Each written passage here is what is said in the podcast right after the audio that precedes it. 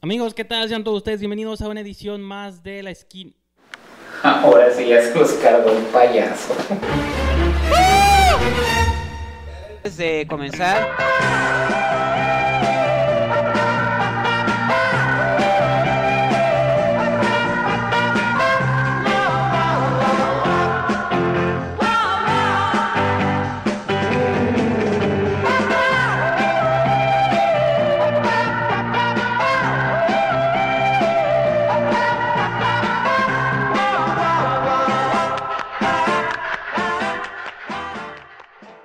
Pues, amigos, no, no lo puedo creer. eh, desde las alcantarillas creo que nos acaba de alcanzar el gran Cuauhtémoc Ruela. Señor, Gracias, señor Rijandes. eh, me pregunto cómo pasó esto. Yo estaba tan a gusto, de hecho tengo que, que tomar de la, de la preocupación. Eso es algo que voy a prohibir. Quite eso de ahí. Oh, perdón, perdón. Maleducado, no. Pues estoy contento, señor. amigo. Yo sé que usted me extrañaba. Claro, Sé que me tuve que ir a ver Deep el Pulpo solo para sentir lo que se sentía ver una animación. No era mexicana, pero era española, era algo similar. a- Hispano- eh, hispana, hispana. Hispana, vamos a Pues estoy contento de estar aquí, señor Miki. Diga, diga, por favor. No, no, iba a decir No que, en, quiero es- interrumpir. que en, esta, en este episodio 143 continúa la tradición de hablar de películas hispanas. Así es, señor Rijandes. Bueno, regresé la otra yo y regresa el cine mexicano. Pues poner Voy a bus- disparar con esta. ponle unos zambigotes. Así es, señor Rijandes. em- Vamos a empezar esta edición de Esquina del Cine número 143 con La Caja Vacía, una película mexicana, señor Rijandes. ¿Y qué más vamos a hablar en este episodio? Vamos a anunciar a los ganadores del concurso. Recuerdan Ah, que la semana verdad. pasada les regalé yo de mi bolsa unos pases dobles para... Sí, sí, sí, usted muy no, espléndido. Bueno, nuestros amigos de Paramount Pictures no vayan a querer luego van a decir, ah, sí, tú le das boletos. Pues luego, No, de los, Paramount nuestros amigos de. Paramount México este, fueron tan buena onda de darnos tres pases para regalárselos a ustedes. Entonces vamos a anunciar a los ganadores, pero todavía no, así que manténganse pendientes. Y finalmente, pues vamos a cerrar con, que, con el plato fuerte de la semana, que fue nada más y nada menos que It. Eso, Eso. el es. payaso De el director argentino Andrés Muschietti. eso el payaso. Entonces, pues bueno, yo creo que Cine mexicano, señores y señoras. Vamos a hablar de cine mexicano. Y la película en cuestión es La Caja Vacía. Es la, seg- es la segunda película, el segundo largometraje de la directora mexicana Claudia Luz, que eh, el año 2013 nos entregó la cinta Los Insólitos Peces Gato, que es una de mis fue una de mis películas favoritas de ese año. Y por eso tenía tanta expectativa. La película, antes de comenzar con la reseña, se presenta únicamente en el cine Tonalá, Avenida Revolución, aquí en Tijuana. La película tuvo su estreno a principios de año. Yo tuve oportunidad de verla en la Cineteca en la ciudad, ciudad de México. Y se, estre- se estrenó en, en Cine Tonalá. Y la última función es el domingo 24 de septiembre. Por eso aprovechamos para comentarla, porque, para, bueno, queda una función y para que la vean o intenten este, eh, valorar este trabajo, porque sí, vamos a decir de qué trata. La caja vacía trata sobre la vida de Jazmín, que es eh, precisamente interpretada también por la directora, Claudia Lutz, que es una chica que eh, su vida pues no es estable, tiene eh, relaciones amorosas, novios, tiene un trabajo que no le, que no le gusta en un, en, eh, como mesera, y de repente recibe la llamada de eh, Toussaint, que es su padre ausente, que es un, eh, un, un inmigrante haitiano de 60 años, quien sufre un accidente a causa de que eh, ya tiene los síntomas del Alzheimer. Entonces, no tienen relación, están lejanos uno del otro y este evento hace que se vuelvan a juntar, deciden, eh, decide ella ayudarle, pero eso provoca una serie de situaciones eh, sobre la culpa que ambos tienen, sobre el odio, el resentimiento, más que el odio, el resentimiento. un drama intenso. Sí, y creo que, que ahí radica, probablemente, no lo quiero decir así, pero a lo mejor el, el- el defecto de la película. Yo esperaba mucho la, la- la cinta de la caja vacía porque eh, Claudia Sanluz eh, me, me gustó mucho Los Insólitos Peces Gato, como dije al principio. Creo que ella es una de las directoras mexicanas que está surgiendo dentro de esta Incluso nueva... me parece que los, los insólitos peces gatos estuvo nominada por Arieles, sí, ¿no? Sí, sí, sí, sí. Entonces, eh, es como de esta nueva generación de directoras, entre los que están Mariana Chenillo, María José Cuevas, este, Catalina Aguilar Mastreta. Esta, esta nueva generación de muy buenas directoras. Y sí, o sea, ella, ella es muy buena. Creo que ha madurado como directora, sin embargo, vuelvo a repetir, el defecto que le encuentro a la película es que la historia es sumamente personal. Hay que mencionarlo, es autobiográfica.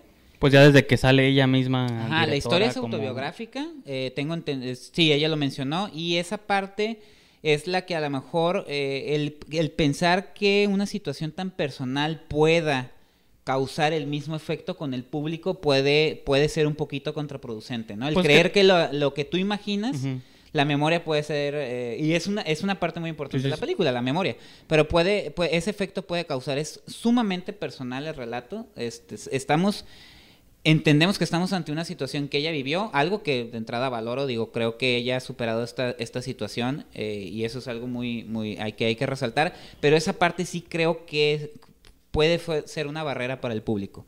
Puede ser muy densa también. Este, sin embargo, digo, no todo está, no, no todo está mal en la película, obviamente. Acabo de decir que Claudia es una gran directora. Hay una, un manejo de los flashbacks que ella utiliza para entender un poco la situación que llevó a su papá a, tomar las decisiones que tomó en, en, la vida, ¿no? Aquí el problema es que tanto las cosas que vive ella como las que vive él son a causa también de su propia personalidad. Ella es mm. como muy retraída, muy, este, como que muy alejada de, de, las personas y él es un tanto egoísta, entonces esa parte a lo mejor cuesta trabajo también como involucrarse con los personajes. Es arriesgado y la verdad yo, yo aplaudo que Claudio Sanluz haya tratado de involucrar o desarrollar personajes ambiguos siempre es interesante, ¿no? No, el bueno, triste y sufrida. Es que eso ya cae en la telenovela, ¿no? Exactamente, entonces son muy ambiguos, o sea, son personas que este, son responsables de lo que les está pasando, pero también es, es, es, esa, es ese juego, ese desequilibrio que, yo siento en la película. Muy densa, muy personal, los, los personajes también son muy este muy complicados, demasiado tal vez, pero el manejo, el ritmo que ella tiene en la película no es aburrida.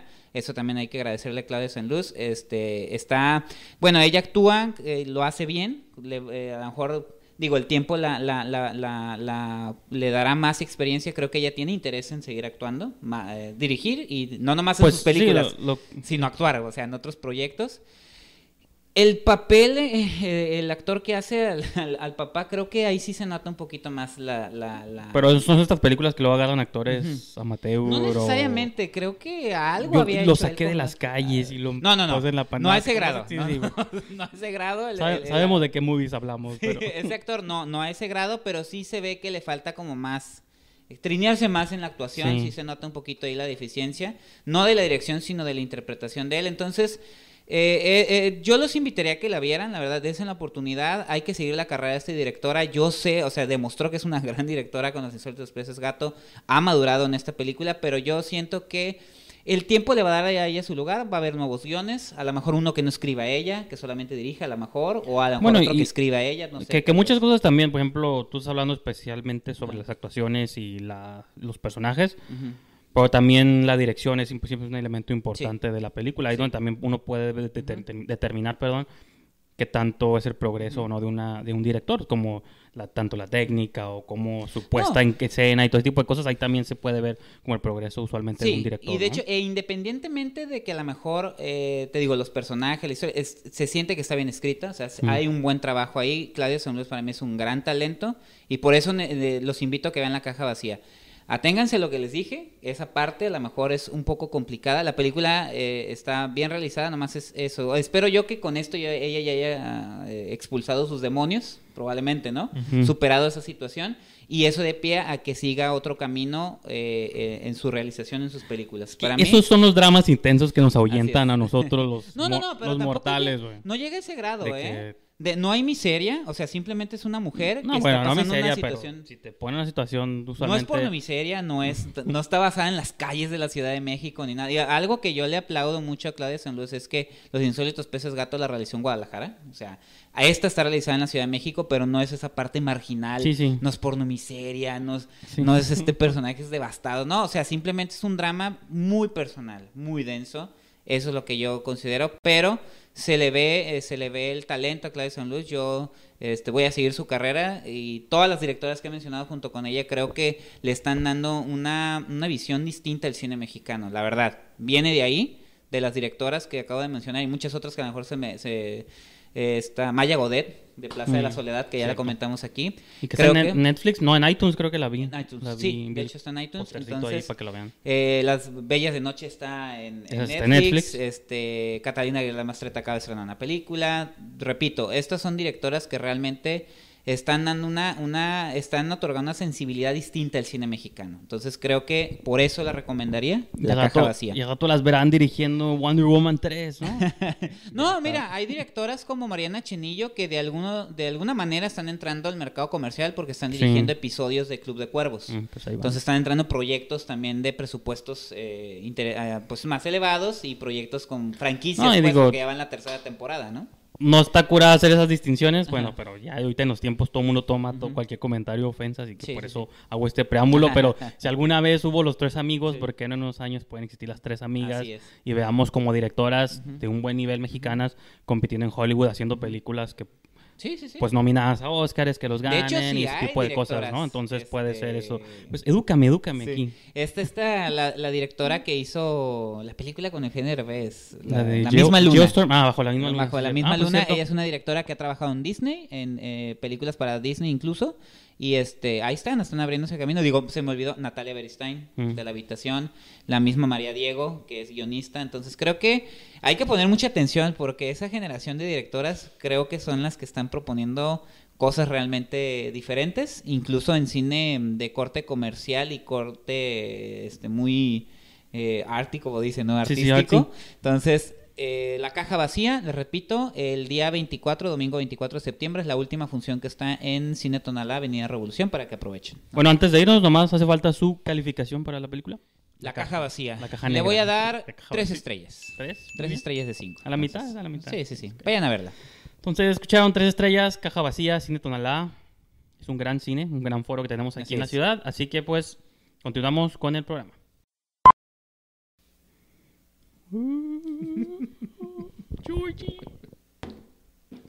Espero que no te estorbe ahí.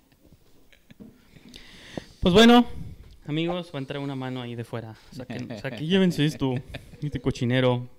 Vimos, bueno, tú ya te la habías visto hace como dos meses, ¿no? no, hace dos semanas. No, sí, hace dos semanas en, la ciudad de San Diego.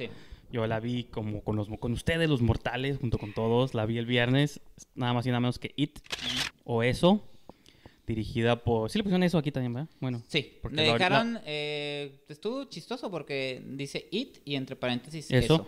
Que es el nombre que le dieron a la original del 92, 90. 90. 90 es la duda. Eh, que era la miniserie hecha para la televisión. Cosa que es importante resaltar es que está basada en una novela de Stephen, King? que es uno de los autores de horror más importantes, yo creo, de, del último siglo, ¿no? Novela publicada en el 86 por cierto, y que consta de 1222 Es de sus obras más extensas, ¿no? bueno, eh, sin considerar Dark, Tower. bueno, es que esa ha sido como episódica, lo largo en capítulos, pero para lo que tengo entendido sí, es como ha, sido obras, las más extensas y obras más extensas. Eh, yo nunca he leído, qué novedad, pero sí este era interesante como escuchar esta adaptación, que iba a haber una nueva adaptación. Como siempre, podían estar los haters, los que tienen a la primera como en un pedestal que a lo mejor no se merece tanto, ya cuando la ven con el paso del tiempo. Hay mucha nostalgia de por medio. Creo que es más memorable la actuación de Tim Curry como It, como el payaso. diferente. Y muchos elementos. Lo que esta película hizo diferente al original y al libro es que las, originalmente estaba contada la historia como intercalada. La historia de unos niños y, la y la versión adulta de estos niños. Esta película, pues a los productores se les ocurrió, ¿cómo podemos traer más dinero a las salas? Hacemos dos películas. Primero contamos la historia del lado de los niños y en dos años más, por lo, por lo que estoy escuchando, va a salir la segunda mitad. 2019. Ya con, los, con los adultos, ¿no? Entonces, y pues el plot, no sé si tú les quieres contar de qué va más o menos. Bueno, sí, la historia, bueno, la, la película narra la, la historia de, de, un grupo de niños. En el verano del 89, este, está, está ubicada la película. Hay que, ah, bueno, sí, quiero mencionar. Y sí, mencionar que la original era en los 50. Sí, y la, no, la, la, la serie eran los, a finales de, los 60 y la novela es a finales de los 50. Ajá, como están recorriendo sí, lo, lo, lo, según un acuerdo al tiempo que era contemporáneo en el tiempo que se llama. adaptaron. Por eso se dice adaptación, señor. Sí, por eso me refiero. Como que es la diferencia. Para que yo digo no, para te digo al público, público que, no se parece. que se puede entender la diferencia de que cuando Stephen King lo escribe, pues él vio hacia atrás 30 años. Cuando hicieron la movie, la miniserie, vieron hacia atrás 30 años y ahora estamos viendo 30 años atrás. Por eso Es esa. Así es, entonces está ubicado en el verano del 89 en el pueblo de Derry, donde eh, un grupo de niños que se hace llamar el Club de los Perdedores se enfrentan a un ente, It, o eso, que acecha a los a los a los pobladores cada 20, o sea, a los niños, sí, nomás a los, niños. Sí, a, a, los niños, sí, es que estoy pensando en la novela. Este, eh, cada 25 años, durante un año se alimenta eh, de los miedos y también de los niños prácticamente. Y ellos van a enfrentarse a esta a esta encarnación que toma muchas formas Principalmente la del payaso bailarín Pennywise. Pennywise, pero se adopta las formas de según los miedos de este grupo de niños. Un cuadro. Y como este, un niño, un niño le tiene miedo a los payasos, pues por eso creo que es más prominente el miedo a los payasos. Y, también hay que mencionarlo. El, eh, Pennywise no es tan, eh, o sea, no sale en, en, la novela. No es así como el protagonista. El, o sea, son muchas, muchas representaciones, incluso en la novela y lo tratan de hacer en la serie. El hombre lobo ah, o también el monstruo de Frankenstein en la novela. Entonces, pero digamos que para concentrar todo, ¿no? Y tener como una figura representativa. y te vas de inmediato a un personaje que es icónico en, en, el miedo hacia los niños, que son los payasos, siempre los mismos, los payasos causan temor entonces es fácil como entender. ¿Te acuerdas, ¿No te acuerdas que el año pasado hubo como una fiebre en Estados Unidos de oh, los payasos que se quedaban parados con hachas y machetes? De hecho que estuvo Y como que siento que en el consciente de las personas se quedaban, estaban como muy presentes los payasos. Creo que sale esta movie y es por eso que también le va muy bien en taquilla. Porque creo que al principio tenía muchos haters, como que el look del payaso no me gusta. A mí que tampoco me, a mí no me gustó el look al principio, la imagen. Pero yo siento que en la película te adaptas y funciona muy bien. O sea, es una nueva versión del payaso, el original. O sea, Tim Curry era humildemente un payaso de feria. Este ya desde el look, bueno, salvo cuando sacaba la boca y ese tipo de cosas. Acá hay desde el look tenebroso que tiene, yo creo que sí. Que lo voy a mencionar, a veces a usted no le gusta, porque vamos a hablar de la película, no de la, de la, del, del, origen literario. La descripción que hace eh, Stephen King en la primera escena de Pennywise, sí habla de ojos eh, luminosos, sí habla como de esta presencia entre que es media fantasiosa, que sí, sí y creo que ahí lo hacen muy bien Andrés Muchetti. Este, representar a... Algunos critican que los efectos CGI sobre los ojos... Es que... pero creo que sí funciona. Hay una combinación extraña de estos momentos donde se ve que el personaje está animado como CGI el cuerpo, por la cabeza la deja así como estática y luego tiene como unos brincos como jump cuts, pero son del efecto nomás, no del... O sea, el cuadro está bien. A mí sí me gustó mucho la manera en que en que lo representa. Y de hecho creo que es uno de los principales elogios que yo le quiero dar a la película. La, la dirección. Yo recuerdo que yo vi Mama de Andrés Muschietti pues cuando casi salió y que este Guillermo del Toro. es un cortometraje. Sí, era un cortometraje. Que Guillermo del Toro vio y le produjo. Tipo como David, le pasó a David Samberg, Dave Samberg, perdón, con la de Lights Out, que era un corto, James Wan lo ve, en este caso Guillermo del Toro lo ve, adapta tu cortito a película. Yo no fui tan fan de la película, pero quizá quería verla el fin de semana, se me olvidó verla, pero quería revalorarla porque esta movie me demostró un montón de cosas, de que, o sea, independientemente del terror, de que, que los personajes son buenos y ahorita vamos a entrar un poquito más en pues, los actores y todo eso. Creo que la movie está muy bien, no sé cómo, o sea, tiene como una dirección de un casi de un maestro del terror, pues de que te lleva muy bien en muchos en los escenarios, te plantea muy bien a los personajes y los movimientos de cámara cuando está presentando las secuencias de terror, digo, pues estas tengan den por hecho que va a haber ligeros spoilers o spoilers en este review.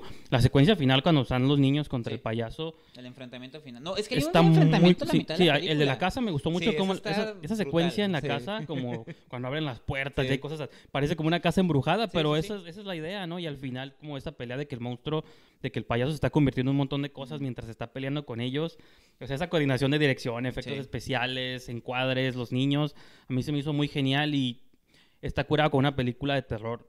No es de alto presupuesto, pero es un presupuesto mediano. 30, y tantos, o sea, que es, es mediano, por así decirlo, para ese tipo de género. Se ve la calidad pero se ve y eso para mí resultó muy impresionante. Sí, a mí también quiero eh, resaltar, digo, vuelvo al origen de la, la, Estamos ante una novela eh, ¿Quién hizo la adaptación? Digo, hay que mencionarlo, Kari Fukunaga fue el, primero ah, que... ¿Y que él iba a dirigir? Él iba a dirigir, pero por ahí cuestiones, no sé, realmente no sé qué pasó, nunca se sabe realmente qué pasó. A lo mejor se quería poner todavía más intenso, más artístico, Dicen que sí, dicen que se quería poner más intenso, pero eh, me gustó la idea de que aunque llegó Andrés Muschietti a la película, dicen que le hicieron muy pocos cambios al guion y por eso queda el crédito de Cari Sí, sí, al Fukunaga y otros dos colaboradores de Andrés Muchetti.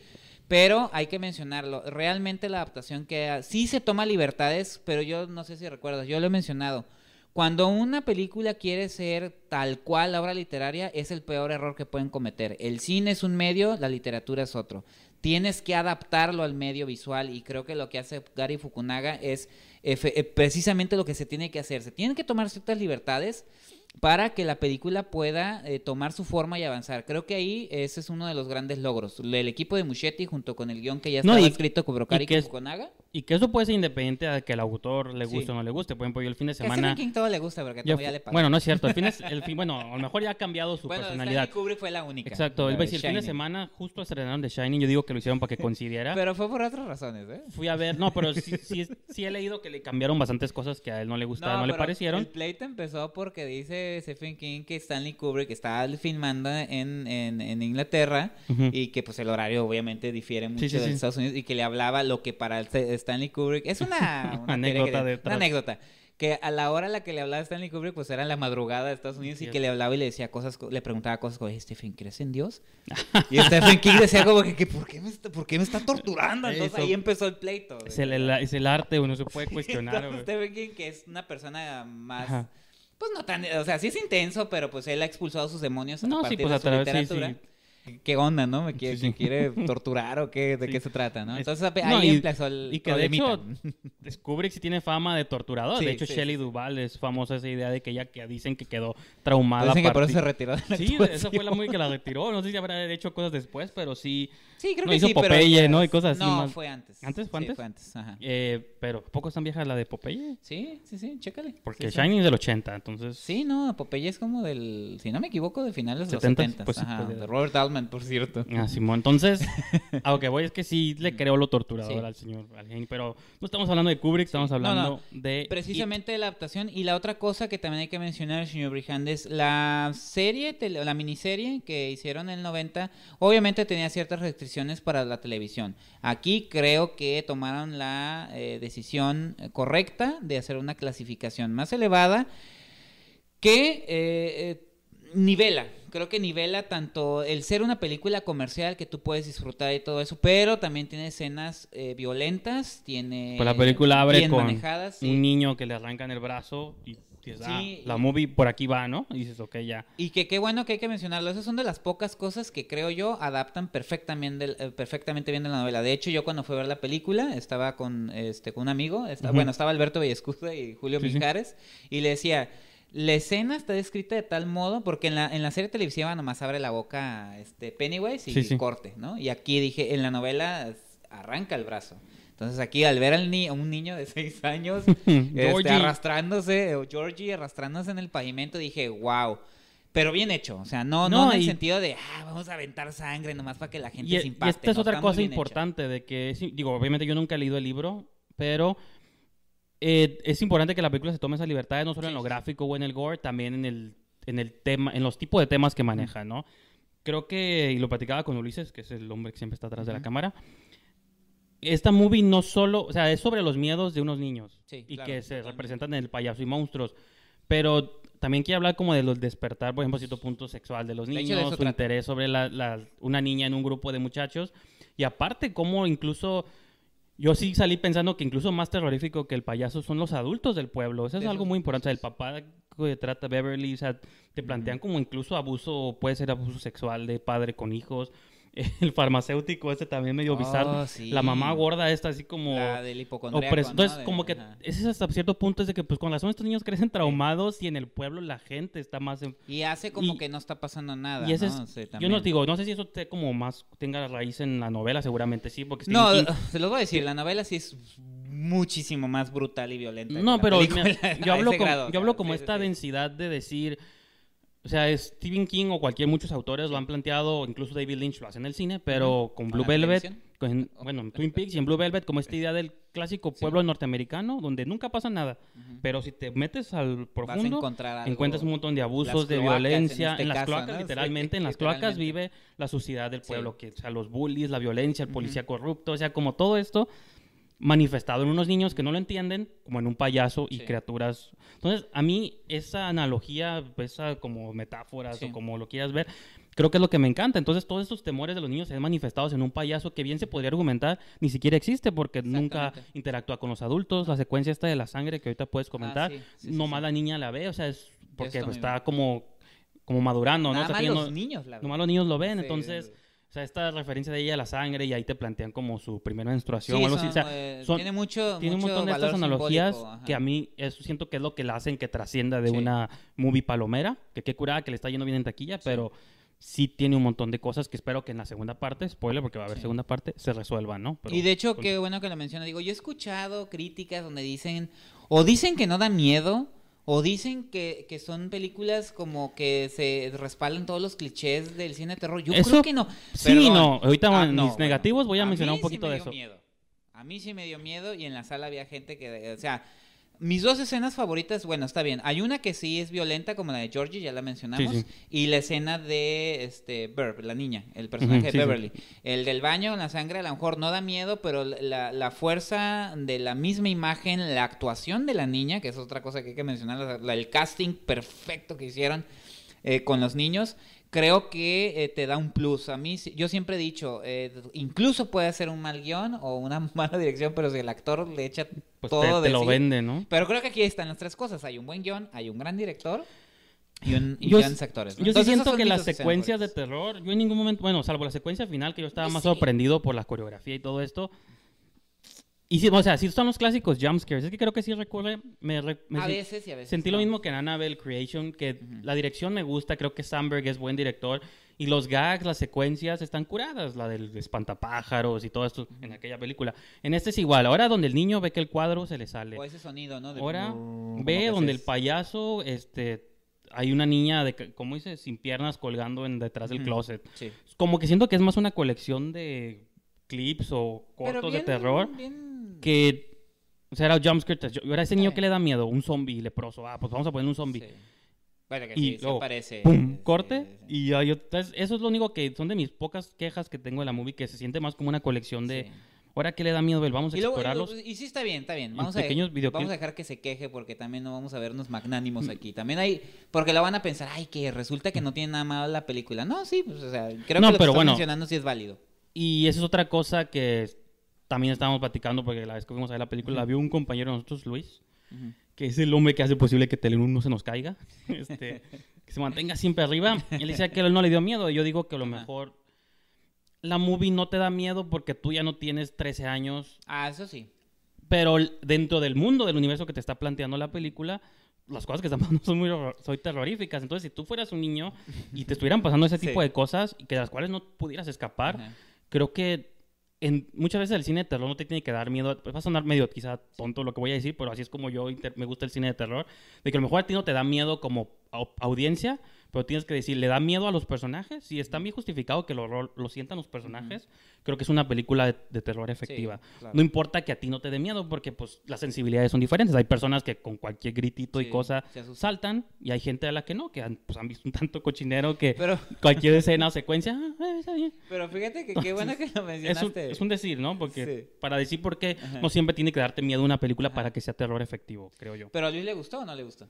Creo que sí. sí, Ah, ¿verdad? porque es lo mismo pasó con mi compañero Julio Mijares. Dice, ¿será que ya no me da miedo las cosas? Sin embargo, le, le- me, eso, me gustó que- mucho la película, Ajá. pero no me dio miedo, dice, pero está curada. Dice, Es que, es, es "Está que, buena". es que al final si te quedas con la sensación, no me dio miedo, pero está curada, Ajá. creo que eso es lo que le hace Sí. una película buena en cualquier película. género. Porque Sí, igual, sí, como sí. tú comentabas ahorita de la caja vacía o de Ajá. cualquier tipo de película, yo no estoy en esa situación, pero la situación está curada. Claro. Como Manchester junto al mar, son movies que dices, pues son Ujú. situaciones en las que yo no estoy, pero Ujú. no sé por qué me vino a la mente esa sí, movie. sí, pero sí, pero funcionar. la movie me está haciendo sentir Claro. lo que le está pasando al personaje. Entonces, creo que a veces hay que entrar como con esa separación, al, sobre todo en el cine de terror, que a veces es el que si dice, ay, no me dio miedo, no me gustó. Cero, Ajá. la repruebo. Es- creo que eso es una... es ruda esa no es como que yo les posición, voy a ¿eh? decir a ustedes cómo vean el cine de terror, pero es una manera que lo pueda hacer más disfrutable para ustedes. Claro. No siempre va a ser los brincar. Así es. Pues sí, digo, yo nada más mencionar eh, el casting, eh, no, no hemos dicho mucho, pero sí hay que decirlo, los, eh, esa es una parte muy importante y de hecho es la que se está Ni- cuestionando No, y para la segunda parte, dice, ¿qué, ¿cuál va a ser el casting que va a hacer los adultos? Chris pero ahorita, Pratt va a ser el gordito, ¿no? Dice, por ahí mencionaron a este Jessica Chastain, que por cierto ella ya trabajó con- con, en la de mama. que ella puede ser Beverly y por ahí escuché a Bill Hader como el fin, o sea que sí Ah, podía estar, o sea, sí, está sí. padre, ¿no?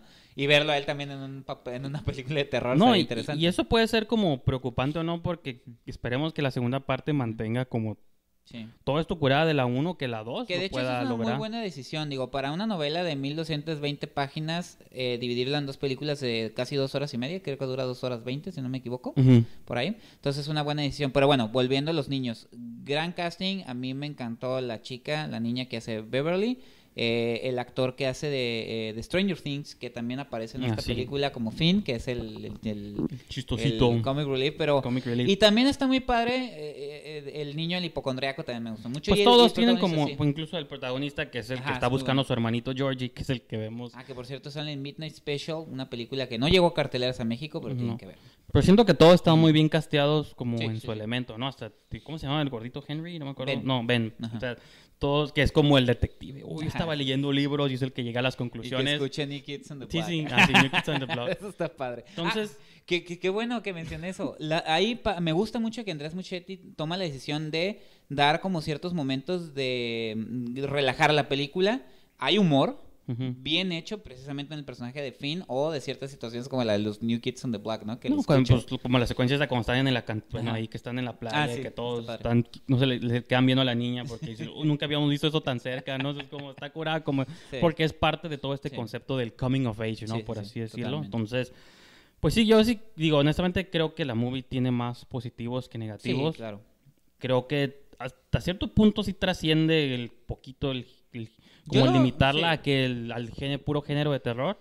No Sí. soy de esas personas que están diciendo que es un drama con escenas de terror, porque No. no, es, sí es claramente cine de horror, pero está curada y digo, en Estados Unidos le fue muy bien en taquilla, no sé aquí en México cómo esté Creo que respondiendo. bien, sí. pero Eh, sí- Aparte no tiene competencia. Pues no, pero sí. Entonces, yo nomás lo que quiero final, digo, para Sí, finalizar es Stephen King está ahorita a otra, siempre ha estado de, siempre ha sido una persona cuyas obras siempre han sido adaptadas, pero creo que ahorita está otro boom de repente, ¿no? No, Dark, pues, Tower, que ya viene la película de Mike Flanagan, ¿no? Está la Ah, serie sí, la mol- de, de sí, sí. Mist en Netflix, este Cierto, cierto. Creo que de lo que hemos visto últimamente, y digo, refiriéndome sobre todo a Dark Tower, estas adaptaciones que han dividido el público, ¿no? Que dicen unos que les gusta, otros que no. Creo que It es para mí a una de las... Ah, digo, la zona muerta que hizo David Cronenberg es una maravilla, Christine de John Carpenter es una maravilla No, de pues, adaptación. Carrie, pero creo que It yo sí le un incluiría en esas adaptaciones eh, muy bien logradas y que, se, y que se puede convertir en un estándar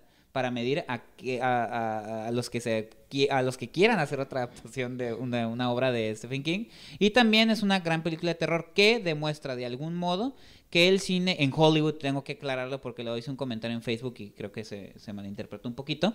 Eh, yo me refería al cine de terror en Hollywood y demuestra que sí se puede trascender más allá del mercado juvenil del PG-13 por así decirlo, ¿no? Que sí puedes hacer una clasificación No, y sí- más elevada sí. y aún así hacer una película que funcione en taquilla, que funcione en el público. Eso es a lo que me- Eso lo se que ha estado refiero. viendo y digo, no nomás en el género de terror, en cualquier género, o sea, Deadpool fue un fregazo de taquilla y Sí. era R también. Sí, sí, sí, o Las- Logan. Las 50 sombras de Grey, bueno, creo que la primera fue un hit de taquilla y Logan. R también, Logan. Entonces, Logan le fue muy bien. también. el horror creo que es más aceptado que sea R, pero sí creo que está demostrando que se puede. Entonces, pues nomás queda, bueno, quedan pendientes dos cosas, darle calificación Ah, y mencionar a los grandes ganadores, Sí. pero Mi calificación es obvia, ¿no? Cinco. Cinco estrellas. pues, la mía no está novia, esos cuatro y media. ok, está bien, está bien. Sí, Usted sí. tuvo sus reparos y los aclaró muy bien aquí. Tal vez se cometa en cinco cuando vea la segunda parte en dos años y vea, sienta que el círculo está completo. Es lo que dicen, ¿eh? Ojalá Porque dicen es- que... De hecho, ya mencionaron que va a haber ciertos elementos que en la, en la novela... Yo sí vi que la... ah, o sea, para los que leyeron la novela, hay, hay unos guiños en el sótano, la primera escena de Georgie Mm. cuando va al sótano, este que tienen que ver con la novela y que ya dijeron que Andrés Muschietti sí los va a utilizar. Ya ahí se los dejo para los que conocen la, Y la anot- obra original. Y digo, anoten el nombre de Andrés Muschietti junto a David Sí. Samberg, a Mike bueno, Andy Flanagan. Muschietti, como decía Andy, porque es Andy porque Andrés no, pero yo lo conocí como Andrés, güey. Cuando era Andrés, güey, se juntaba. Cuando venía de, de Argen- cuando llegó de Argentina era Andrés, ¿no? Entonces, Sí, o Ajá, entonces estos, como estos nuevos directores que, digo, apenas tienen dos largometrajes, pero... Pero los dos, Mamá fue un gran éxito de taquilla. pues digo, yo, para que- yo quiero, ocupo revalorarla, pues, en su Sí. tiempo no a mí no me pero gustó, sí. pero ya está mejor esto que hizo con It. Entonces, Sí, demostró que trae. Sí. Pero para hablar de otra movie, bueno, también dentro del que vamos a hablar de la siguiente semana. Yo no sé, nos dicen que luego no eras terror Ajá, que no sé qué, pero Ya ya la descubriremos esta semana. La semana pasada estuvimos regalando tickets para, bueno, yo estuve. pues, sí, Porque yo acabo de llegar se apareció. pateando la mesa. Georgie. Eh, estamos regalando Georgie. pases dobles para la función eh, que va a haber esta semana de Mother o Mamá o Mamá, Madre. No es madre, ¿no? Mamá era la de Muschietti. Sí, hay que ¿Es mencionar madre? el 21, jueves 21. Jueves 21. eh, a las A 8 de, las la 8 de la noche, noche. en Cinépolis VIP de Plaza Río. Nada Digo más que para no se emocionen porque, bueno, si no decimos su nombre, no se emocionen porque Ajá. aquí sí que ustedes no van a ir. Van a ir las tres personas Ajá. junto con su acompañante de preferencia que vamos a mencionar a continuación. Dani Barmore, gracias por participar y por ganar. Esta es la primera ganadora del, del grupo. Salvador Díaz Orduña, Ujú, que ya lo conocemos por aquí. Sí, que no, no, pues es un... El Es- Salvador ha sido un, eh, un fan de Esquina del Cine desde, desde que nacimos, señor Desde que Brijandes, éramos hace un germen. Unos chavitos que no sabíamos usar el micrófono. Que bueno, no sé si, todavía- si ya sabemos usarlo, pero bueno. Lo, si- lo siento. Bueno, Salvador Díaz. ¿Y quién más, señor? Y finalmente Brijandes? tenemos a Arim Serrano García, que por cierto, él me lo encontré cuando iba a ver.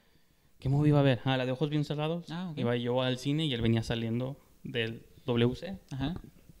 Y nos topamos, nos saludamos y yo creo que a partir de ahí Muy, muy este... se metió y, di- y prefirió. Y quiso Mucha información, demasiado, bueno. dije WC, puede Sí. ser.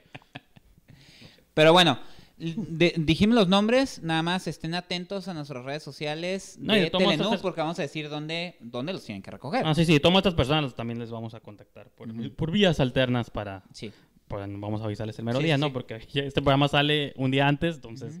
Sí, para que puedan recoger su boleto impreso y asistan ustedes a la. a El jueves función. 21 a ver Mother y pues gracias a Paramount y pues esperamos tener muchas más promociones Así es. en los próximos programas y pues también con eso mismo le damos conclusión a esta esquina del cine. ¿Cómo se sintió en su regreso?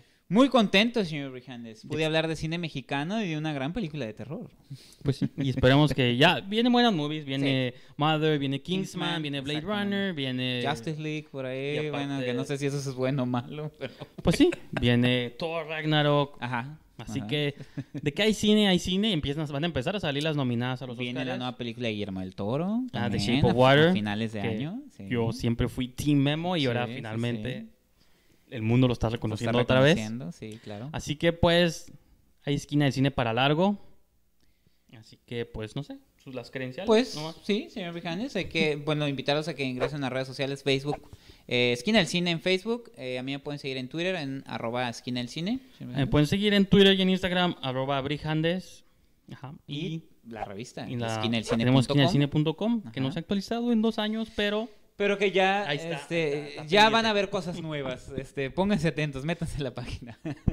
Y pues también Telenú.tv, donde no solo pueden ver la esquina del cine, pueden escuchar también el peliculeo, marcador local, la voz del boxeo. Cada día hay más sorpresas más, cada semana. Y pues yo creo que sin nada más que añadir, nos vemos la próxima semana. Hasta luego.